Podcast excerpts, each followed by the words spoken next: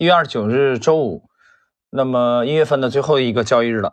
我们今天呢，继续至高无上第八集啊，至高无上第二部的约翰波伊克的这部名著的精华部分。我们这个第八集呢，对应是本书的第五章啊。我们把第五章的精华啊，跟大家一起交流一下。第五章的重点呢，是讲一九四零年到一九四九年啊，传奇的交易者杰拉德勒布他的。这个操作，首先我注意到的是第五章的第六十三页啊，本书第六十三页的第一个自然段啊，杰拉德勒布有一个评论啊，我觉得很经典，大家一起来听一下。任何股票中都会产生贴现因素，股价并不会即刻反映出其价值，永远都不会，它反映的是价值的期望值。并且没有精确的方法可以衡量出该期望值当中所包括的时间量。这不是一种数学的事情，它是关于人性的事情。停顿一下，这是杰拉德勒布的论述啊，我觉得这个论述没有大的问题。呃，但是后边有一点我等会儿要解读的，我先说前半部分啊，这段话的。呃，他讲的并不会立即刻反映出其价值，它反映的是价值的期望值啊，这句话很经典。呃，我的理解，我我的这个理解认为，其实。往往是提前反应的，啊，就是股价滞后于基本面的这种情况也有，但是总体来说，啊，或者说我们这种风格，呃，趋势派，我们大多数、绝大多数情况下，我们利用的是提前的反应，就是股价走在了基本面的前边，啊，这种情况可能更多一点。接着这一段的最后，呃，后半部分呢，讲出这个没有精确的方法可以衡量出该期望值中所包括的时间量，这不是一种数学的事情。它是关于人性的事情，他最后一句话我完全赞同，它是关于人性的事情。但他说这不是一种数学的事情，我相信威廉江恩是不喜欢听到这句话的，或者说威廉江恩对此是质疑的。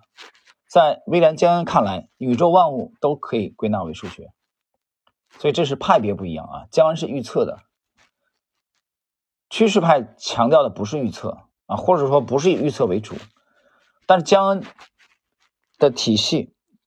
就是建立在数学之上的啊，宗教和数学之上。好，我们继续看杰拉德勒布的精彩论述。这也正是投资为何无法成为一门精确性科学的原因所在。那么，他断定这也是为何没有一个人可以永远在股市当中取胜的原因。他说：“我认为那些相比其他人赚取丰厚回报的人，其中一个重大的秘密就是知道了自己的错误，并迅速远离它。”呃，每当读到这里的时候，我就我就会啊难以这个几乎条件反射般的想起来查理芒格啊，查理芒格有有过这方面的很多精彩的论述，几乎成为芒格的标志。呃，我从这个时间的呃来判断啊，我认为芒格应该是借鉴了杰拉德勒布的啊这种这种论述，因为从这个啊辈分年龄来说啊，勒布要比他年长。如果我的记忆啊没有啊没有什么这个误差的话啊，因为芒格是一九二四年一月份出生的，杰拉德勒布啊应该是比查理芒格要年长。那么我们继续，那么从这里我们看到了头号黄金法则的另一种证明。这种证明呢，通常不会在股市的学院派课程中出现，就是降低你的损失。接下来。本书第五章啊，至高无上第二部第五章的第六十四页，第二个自然段，在事情看来最为糟糕，并且大多数人放弃希望的时候，最精明的交易者还在继续研究和观察。它指的是一九四二年美股持续的下跌，啊，一直跌到四月份，因为美国陷入了战争，因为一九四一年十二月七日日本偷袭珍珠港。呃，这个轰炸了他的太平洋舰队啊，美军死伤了两千多人。这个事件之之前有有一个花絮啊，我们正好也讲一下，很有意思。在 在这个空袭偷 偷袭之前，呃，日本的这个联合舰队偷袭之前，美股已经开始提前下跌了，也就从十月份美股就开始掉头向下，一直跌到十二月初，所以。我觉得可以把它列为是呃股市提前反应。当然有人说你这一个案例就能得这个结论，太武断了吧？别着急，呃，你可以再研究一下海湾战争啊，研究一下中东战争，四次中东战争，再研究一下其他的这个战争啊，包括二战的其他的经典的战役，包括斯大林格勒啊，二战的转折点等等等等，我们再来看，呃，我讲的这个是不是成立啊？就是往往它是提前反应的。那么刚才这句话，看来最糟糕的时候，很多人放弃希望了，就对股市觉得崩溃了，不用看了啊，都打仗了，谁还这个关注它呢？但是最精明的交易者还在继续研究和观察，他们没有放弃。所以我说这个行业是一个终生学习的行业，它是你要你持续的付出热情，而不是像业余的人那样说我玩一玩一把啊，我来玩一把投资。我说你玩的好吗？你只能把自己玩残。那么多专业的、聪明的脑袋在这个行业里啊，和你竞争，你居然还用这种啊玩的这种心态？我看到不止一位就是这样。哎，说老师给推荐个股票吧。我说凭什么？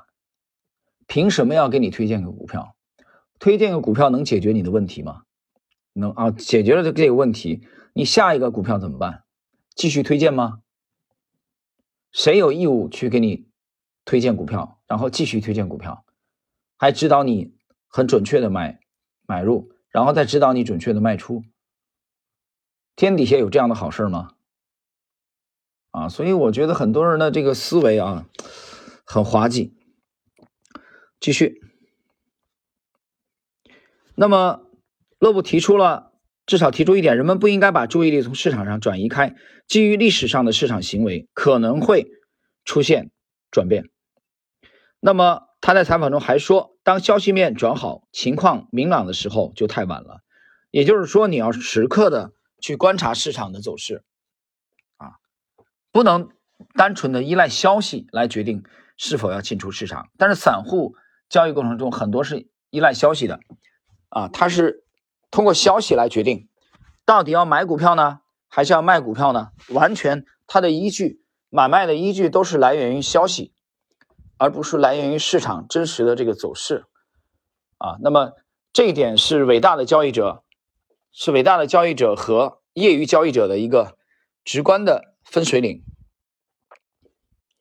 直观的分水岭。那么好，接下来我们继续呢学习本章杰拉德勒布的这个投资经历。接下来第六十五页。啊的第一个自然段倒数第二行，请记住，市场永远在向前看。这话其实呼应了我刚才讲的那个啊，往往是提前反应的。市场永远在向前看，你不要二战开打了，你就认为世界末日来了，对吧？股指下跌，完了。那么真正的世界末日就是人类终结了。啊，其他的话跟这个事儿相比都是小事情，所以在这个身处身临其境的时候，看到这个转机，看到希望啊。提到这里，我讲一啊一个一个小花絮吧。呃，很多人可能读过《易经》，你没读过你也听说过《易经》这部书呢，在西方啊，很多人把它翻译过去以后，把它叫做名字叫什么？叫做变化之书。就这部书是讲变化的，易嘛，啊，易容。那个冠军啊，得主的易位啊，易易交换啊，变化变换，所以“意”这个字本身就有变化的含义。所以我们在关注市场的时候，研究市场的时候，一定要注意看它的变化。接下来六十六页第一个自然段，第一个自然段。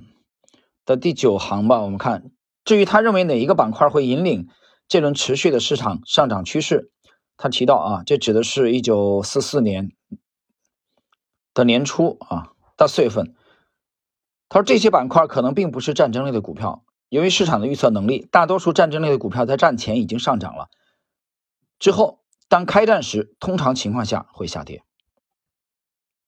这里边呢，他讲了杰拉德勒布的一个经验，也就是往往又呼应了我这一节讲的主题，往往是提前反应的。就是说，他在初期已经开始这些战争发战争财的公司已经开始率先上涨。那么一旦局势明朗啊，真正开战的时候，往往会下跌，那就是预期啊，卖预期啊，买预期。等这消息明朗了啊，就考虑把它卖出，就就兑现了嘛。这个，所以这一点，我想很多投资者是不难理解的。接着，六十八页。啊，第五章的第六十八页，第六十八页的第六行，呃，他再次回顾了威廉·奥内尔的这个精彩的定义：股市不在乎我们是谁，我们在想什么，或者我们的感受，它唯一遵循的法则就是供求定律。啊，这话讲的很好，我们完全认同这一点。我相信，其实不单是威廉·奥内尔认同这一点，啊，趋势派的大多数人认认同这一点。我相信。这个哈耶克、米塞斯也认同这一点，所以供对供求关系的这种啊这种顶礼膜拜。那另外一个，另外有一些这个风格的人，他膜拜的是他膜拜的是消息，膜拜的是股市的传言，膜拜膜拜的是 自己的猜测和臆想啊，这这往往会出问题。那么接着他又谈到了这个我们在之前也讲的这个伯纳德·巴鲁克啊，这位华尔街的杰出的投资大师。巴洛克在二十世纪三十年代自己六十多岁的时候，撰写了一份备忘录，提醒自己心理因素的危害，以及如果一个人对自己过于固执，并且忽视市场的走势，那么这个人的想法可能就会产生损害。啊，就说你要尊重市场。你不能把你自自己的想法强加给市场，把你自己的想法、你的臆测、你的预测、猜测凌驾于市场真实的走势之上。啊，这个伯纳德·巴鲁克是这个意思。接下来啊，这个自然段，政治乐部在二十世纪四十年代后期说，写一本书很容易，说减少损失和绝不要让情绪扰乱投资原则也很容易，但是实践中很难做到，因为我们都是人，并且我们所有人都会犯错啊。每个人都会犯错误，你写在书上是比较容易的，你真正实操的时候啊，就会比较难啊，比较难，因为人性的啊，都都会啊有有这种弱点，所以这一章啊，就是我们其实摘出来的啊，精华的内容并不是特别多，不是特别多。我们今天其实重点围绕的是，呃，基于四零年到四九年杰拉德勒布的这个交易啊，我们没有把。重心去关注到它的交易细节，但是我们提炼出来了 啊，这一章当中，我觉得其实特别闪光的部分，就是要明白股市往往 市场向前看，股市往往是提前反应的，提前反应的。如果你始终与市场的走势保持同步，敏锐的观察它啊，你在它的重大的转折点就很容易及时的跟上市场的节奏啊，而不是单纯的依靠基本面的消息报道新闻。来采取举措，而如果是后者这种风格的话，你往往已经比别人啊晚了一步啊。所以市场，我经常讲，市场比我们聪明，比我们强大啊，比我们先知先觉。我也经常讲，这个市场当中有的是无数的人比我们的资金雄厚，操盘技巧比我们娴熟，他的消息也比我们灵通。那么这些资金，他的举措就通过市场行为。展现在我们面前，我们只需要去认真的跟踪研究，客观的评估市场行为，就可以给我们的投资啊提供一个啊比较客观的准绳和依据。好了，朋友们，我们这一集啊第八集至高无上的内容啊是解析的是第五章的精华内容啊，第五章是讲杰拉德勒布。在趋势清晰的时候啊，进入股市的内容就到这里。我们在下一集啊，第九集当中啊，将继续学习本书第六章的精彩内容。第六章开始介绍尼古拉斯·达瓦斯利用这个阿尔法高阿尔法的成长股啊，获得了惊人的利润。好了，我们今天这一集的内容就到这里。